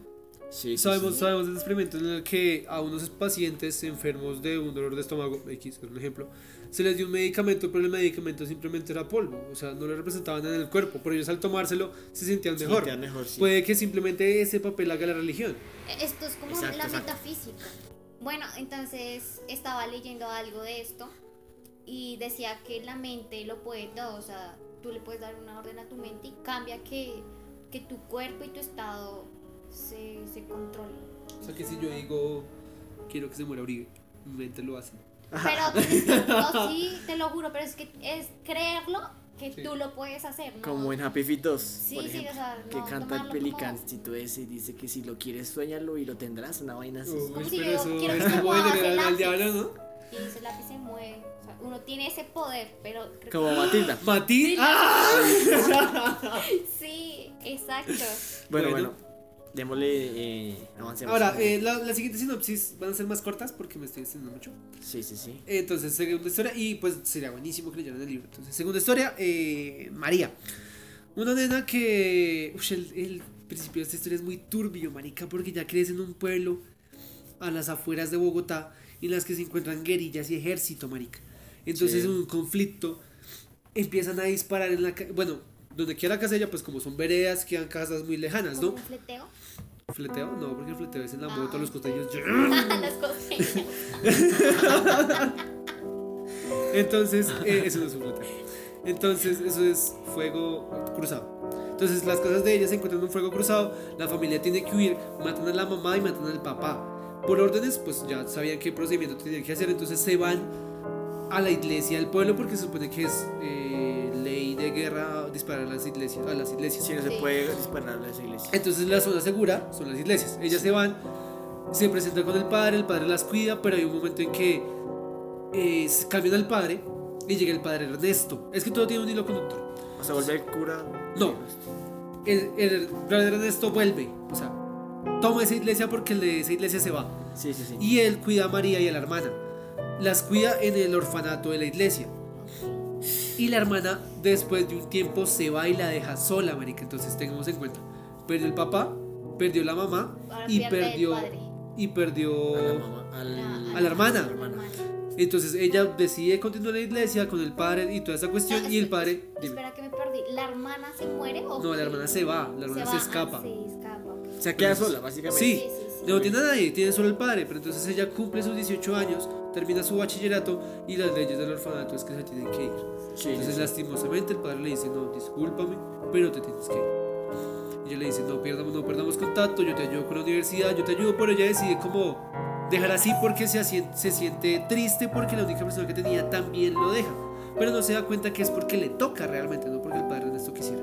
Entonces empieza vendiendo tintos en la plaza de mercado de Bogotá y es una muchacha linda, nos dicen ahí pelinegra, de caderas amplias, una cintura pequeña y un busto decente. Todo el mundo le empieza, pues así dice, Sí, sí, sí, tranquilo. eh, empieza y nos cuentan el tipo de cañalladas que pueden hacer las personas de ahí. La empiezan a morbosear, le empiezan a ofrecer plata, la humillan por 300 pesos porque en una ocasión ella le pide al man dueño de una carnicería que le pague los 300 pesos que le debe un tinto y el man saca su, fago, su fajo de billetes y dice no, no tengo monedas, váyase. Y Ay, la saca. Sí. Entonces, bueno, eh, ese es el, el principio de la historia triste de ella. Eh, se encuentra con un amigo que le dice que se vayan de ahí, que ya le tiene una mejor propuesta. Y es que no sé si ustedes se acuerdan, pero antes se hizo muy famoso la burundanga. Ah, Sí. sí, sí. Entonces, que era que una persona iba, una persona iba, iba a un bar. Y le echaban Bonito, ajá. como al trago y todo el cuento. Sí, entonces la nena, eh, ella empezó a hacer esa labor. Se encontraba con las personas, las emburundangaba, les echaba la sustancia y apenas se sentía dormido, ¡pum! se desaparecía. En una de esas instancias, la nena ya acaba con su trabajo, pide un taxi y va- dice que se vaya a la casa. Van a la casa, bueno, van camino para la casa y el man coge otro camino, el man del taxi. Cuando empieza a coger otro camino hacia el cerro, sale un pelado de la, de la silla del copiloto. ¿Y, Y- la dopan? No, espérame, calma. Sale el man de la silla, sale el man de la silla del copiloto Sí. y le dice, y el man, y dice muy bien, bueno mamacita, no empieza a gritar. Uy. Se la llevan a un potrero fuerte. y la amarran. Ahí ella nos empieza a contar, digamos que esto, es esto sucede en la mente de ella, mientras que todo ese acceso carnal sucede. Y es que ella era virgen. Uy, marica, fuerte. Entonces, el man, el dueño, el, el que estaba manejando, es el primero que la viola. Y le dice al compañero, marica, esta nena era nueva. Y el man le dice, breve, le vamos a quitar la otra virginidad. Del... Ajá. No. Entonces ella, entre tanta perversión, la dejan botada, o sea, violada. Y pues, obviamente, es su primera vez, marica, Sí, fue muy doloroso. Ella recita que fue muy doloroso. Y la dejan tirada en el potrero, en un potrero. Entonces, ahí esa es la, la, digamos, como el nudo de la primera historia. Sí, sí, sí. Va ahora yendo a la tercera historia donde refleja otro tipo de maldad. Es que conocemos al sobrino del padre Ernesto, que es un pintor famoso en Bogotá. Sí, padre Ernesto. es- tiene una familia caótica. Es que eso, eso es otro tema. toda la maldad empieza a caerle a él. Cuando él en su ámbito religioso es cuando más débil se encuentra. Porque entonces después se vuelve a encontrar con María y se vuelve a encontrar con el sobrino que ya vamos a ver qué le pasa. Entonces, él es un eh, pintor famosísimo y llega un man a pedirle un, retrato. ¿sí? Él le dice, no, yo ahorita no me estoy especializando en eso, no lo quiero hacer. El man le insiste, le ofrece una gran cantidad de dinero, le dice, bueno, está bien, hagámoslo. Cuando empieza a retardarlo, dice que él empieza a tener una conexión tanto espiritual como física con la persona que está pintando. Entonces dice que hay un momento en la pintura de los retratos que él se entrega tanto que simplemente hay una conexión sin que él se dé cuenta del pincel con la imagen que está viendo. Y se empieza a pintar sin que se dé cuenta. O sea, sin saber realmente qué está pasando. Sí. Entonces, hay un momento en que dice que el recuadro lo quería de una forma contemporánea, muy clásica. Y cuando está dibujando la parte de la garganta, forma deformaciones. O sea, pinta deformaciones en la garganta. Después de que el man no entiende qué le pasa, el man le da un super dolor de cabeza, casi se desmaya. Y le dice al man, no viejo, no puedo, estoy enfermo, vete. Después cuadramos, después cuadramos, yo termino la pintura, yo ya, ya sé cómo la puedo terminar. A la semana, el man le entrega el, cuarto, el, el cuadro a la persona que se lo compró y el man lo llama. Venga usted, ¿por qué dibujó esto? Me acaban de decir que tengo cárcel de garganta. Uy, Entonces asimilamos las deformaciones que le dibujó y el man no sabía que tenía cárcel de garganta. Nadie sabía que tenía cárcel de garganta. Ni siquiera la persona a la que estaban dibujando. es fuerte. Entonces ahí nos damos cuenta de la, de la perversión dentro de, ¿cómo decirlo? Dentro del talento de otras personas. Sí, sí, Sí, sí. porque el man era un capo, pero el man no sabía nada de, de la otra persona que está dibujando. Y lo mismo pasa con una exnovia. La nena pide que la dibuje Que la dibuje, sí. y cuando la está dibujando le forma unas protuberancias en la cara. Ella por cosas de la vida tiene que ir al médico. Ella le- él, él le entrega el cuadro. Después de entregar el cuadro, llama al man y le dice, ven, otra vez lo mismo. ¿Tú por qué estás dibujando esto? O sea que el pintor, bueno, los, los retrataba. Sí, retrataba. Sí, sí, retrataba. Y, y les hacía cosas Digamos que como eso... algo chafa que uno no tiene. Ajá, sí, y, sí, sí. Y se les pasaba. No, no es como No, si no, él no. lo produjera, es como si él lo Él viera. lo viera, él lo pronosticara. Ajá. Ah, ok, o sea, como si viera algo más. Yo te decía, de él tiene una, una conexión tanto física como espiritual. espiritual. Entonces en esa conexión él se puede dar cuenta de realmente ellos que tenían. O sea, él puede ver lo físico y lo espiritual. Sí, pero que no se daba cuenta. No, y él ni siquiera se daba cuenta. Él decía que el pincel se llevaba solo. Y entonces la nena le dice, ven, me acaban de diagnosticar SIDA. Y el SIDA se representa en unas protuberancias, unas cositas blancas en la cara. Y nadie, ninguno de los dos sabía. Entonces ese, ese es el nudo de la tercera historia. Entonces ese nos demuestra que la maldad se encuentra en cualquier parte. Y después nos manda a Campo Elías, que es el representante, como les dije, de la maldad en su máxima expresión. Matar a la madre, matar a su estudiante y, y bueno, hacer un sinfín de aberraciones, que la historia es bastante larga del señor Campo Elías. Entonces, es ahora aquí el tema. Eh, hay estadísticas de que dice que el 1% de las personas Sí. son eh, psicópatas.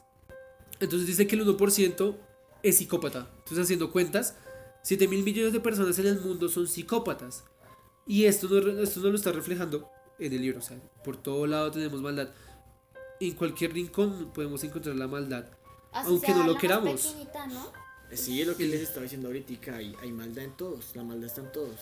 El, el punto es que lo que me hace reflexionar es el tener el valor de reconocerlo para uno perdonarse y aceptarlo para no dejarse como eh, hacer, o sea, que otras personas no te hagan sentir mal por lo que eres porque al final y al cabo esas personas también tienen sus cosas, ¿no? Pues yo no sé, digamos que mm, en, en lo personal considero que cuando una persona es mala, en realidad el hombre nace malo. Bueno, no nace malo, como que comienza a desarrollar ciertas cosas al transcurso, bueno, al, momento en que comienza a crecer, empieza a tomar, digamos que, mm, eh, ademanes malos de otras personas y así hasta forjar su ser. Hasta que comienza a decir, bueno, este soy yo, esto es lo que yo voy a aportarle a la sociedad y quitarse esa, esa venda de la cabeza, de la frente, de los ojos, no sé, para mí es algo muy complejo porque tú cuando tú te estás desarrollando mentalmente comienzas a tener eh, primero unas conductas, es como digamos eh, cuando uno se enamora por primera vez, a uno lo lastiman y no vuelve a ser la misma persona porque no va a cometer los mismos errores que antes. Sí. A eso voy con, con el tema de la maldad. Uno comienza a crecer, le hacen cosas malas y comienza a defenderse, pero a la hora de defenderse puede o defenderse y dejar hasta ahí o dañar a otra persona. Pero uno la vida lo lastiman no una sola vez, lo lastiman varias veces y esas cosas que uno hace comienzan a hacer que eh, esos brotes de, de picardía empiecen a ser malos Como de y a lastimar. Sí, Ajá. exacto. Empieza a desahogar sus propios resentimientos en otras personas. Qué heavy eso, ¿no? Demasiado. Sí, porque así, así, empieza la, así empiezan los psicópatas. O sea, cuando tú no le puedes dar un debido tratamiento a un resentimiento en tu vida pasada, tú empiezas a volverte, eh, bueno, te empiezas a contaminar y así empiezan los psicópatas y una conducta Y, clásica, es como la firma, es como el estereotipo clásico de un psicópata.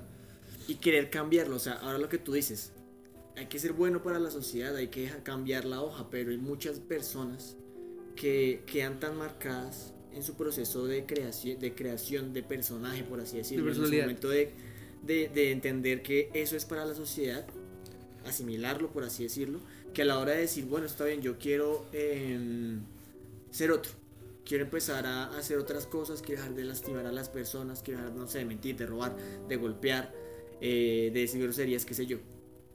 Y a la hora de querer darle página, que querer arrancar esas hojas de su vida, él va a sentirse quizás vacío, ¿no? Porque, porque eso fue lo que él construyó. Sí, es como... Va a quedar en blanco literalmente y trabajar sobre algo que ya, habías, ya se había escrito es muy complicado. Sí, porque entonces estás tratando de corregirte a ti mismo cuando antes creía que lo que hacías estaba bien. Entonces Ajá. es contradecir y es una lucha interna muy, muy paila, marico. O sea, te estás Exacto. enfrentando a ti mismo, que es de lo peor que puede pasar, ¿no? Uno tiene enemigos en la vida y yo creo que el peor de todos es uno mismo. Eh, sí, y es una cita muy buena porque es verdad. tú estás diseñado para. Tú estás diseñado para dañarte a sí mismo, entonces es como una lucha interminable.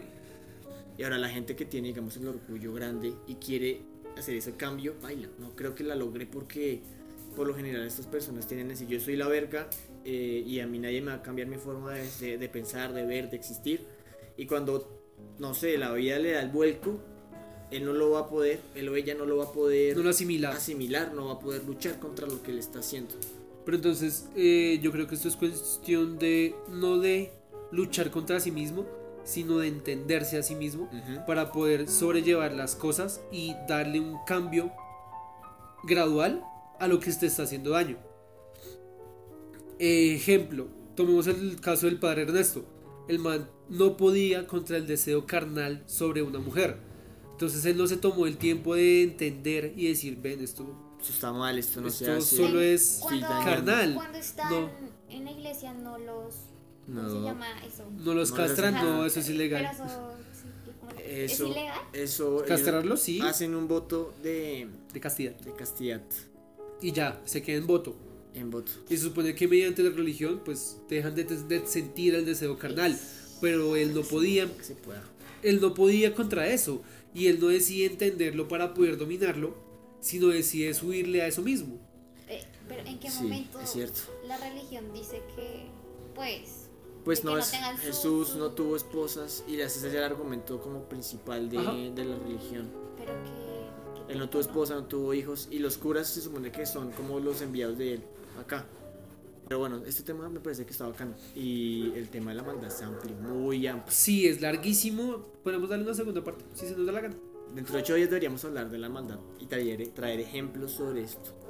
Pues podemos tratar temas de psicópatas, Sí, sí, temas sí, de sí. suicidios, porque ¡Ay, en los suicidios también está la esquizofrenia. sí, Sí, sí, sí, hagamos es eso. Hagamos eso para no dejar este capítulo tan largo. Entonces, ¿qué tal les pareció la primera entrega de La Maldad en base al libro de Mario Mendoza? Eh, yo creo que la conclusión es, es complicada porque es un tema muy amplio. Y Entonces, yo no, yo no puedo decirte, yo no puedo decirte a ti deja de ser malo. Es que O no, sea, es que... Piensa lo que estás haciendo y trata de no repetir esa conducta que daña a otras personas. Ey, Tal no, vez entiende, entiende lo que está pasando. Es lo que dice para mi poder compañero manejarlo. Eddie, que dijo una frase muy bonita y es saber eh, llevar el proceso del resentimiento. O sea, Sí. que no te embarques ahí, sino que acéptalo, procésalo Es parte. y sí. perdónate. Es, sí, es como querer esa parte mala de uno para poder controlarlo. Porque, exacto, es como el yin y yang, es un balance. Ujú. Exacto. Negro y blanco, o sea, siempre tiene que existir. Uno tiene que para que tener como en exista- su propia vida un equilibrio. Exacto. O sea, el ser humano es malo por naturaleza. Sí, El ser humano siempre va a hacer algo malo. Y podemos decirlo desde cosas pequeñas hasta cosas grandes como Campo Elías. O sea, una persona normal que ha estudiado, que, que es, digamos, que, que tiene los pies en, la, en, la- en el suelo, de una u otra forma ha lastimado, ha dañado. Y esa es la misma maldad, querer, digamos, pasar por encima de una persona es ser malo. Querer que no le vaya bien en su trabajo es malo. O sea, la maldad es una semilla que está regada, así sea de forma diminuta, en el cuerpo de cada persona que está parada en este mundo. sí, es que es un ámbito que no excluye a nadie. Ujú, O sea, Todos hemos sido todos- malos. Y todos tenemos algo de maldad dentro de nosotros. Es una verdad que no podemos evadir. Por eso nos habla de que hay que aprender a conocerla para poder manejarla. Es un tema, pues yo lo he resaltado varias veces porque considero que es un tema importante. o sea, para poder controlar algo tienes que conocerlo. Tienes que saber cómo se forma, saber cómo es. Y luchar, tratar de luchar. Si es que se puede decir que uno lucha contra eso y tratar de hacerlo bien. Bueno, capítulo bacano. Me gustó este último, digamos que trámite que se le dio. Eh, la segunda parte. la segunda parte va a estar un poco mejor. Eh, hagamos Yo tengo una pregunta para la audiencia. Es que yo les pido muchas veces que participen y los malditos no me hacen caso. Bueno, no, no han participado es porque aquí eh, producción. Eh, Bueno, pero yo, yo quiero es, ¿ustedes en qué ámbitos ven la maldad? Por ejemplo, la maldad se ve en una violación, la maldad se ve en, por ejemplo, tú eres un mesero y yo te tiro la comida por los pies, eso Oh. es maldad. Sí, sí, sí. El de la maldad se ve en el egoísmo. ¿Cómo Entonces, ven la maldad? Sí. no, ¿Desde es- dónde la ven? La maldad, incluso un pensamiento, ya es. Sí, y, y cuál creen que es el límite de la maldad, o sea, marica, esto es el tope. Por ejemplo, contra un niño, esto es el tope de maldad. Y si no, pues lo tocamos dentro de ocho días. Y si no, pues yo me contesto solo. Bueno muchachos, lindo capítulo, me gustó, me gustó. Vamos a dar por favor las redes sociales de Instagram, Estamos como anónimos descarados. las redes de Twitter Estamos como arroba adescarados. y Spotify, YouTube, Deezer y todas estas redes sociales donde se puede subir un podcast. eh, estamos como anónimos y escarados. Eh, Loli, por favor, despídete. Ok, no se les olvide, chiquitos, darles un like o pues seguirnos en todas nuestras redes sociales. Espero que les haya gustado esto adiós. Por favor, Eddie. Nunca olviden regar mucho amor, mucho respeto y los nos vemos dentro de ocho días. Hubert, ah, verdad, se fue. Ah, ups. Quien les habla, Curi, por favor. En serio, traten de no regar la maldad tanto en el mundo. Nosotros somos anónimos y descarados y nos escuchamos en la próxima.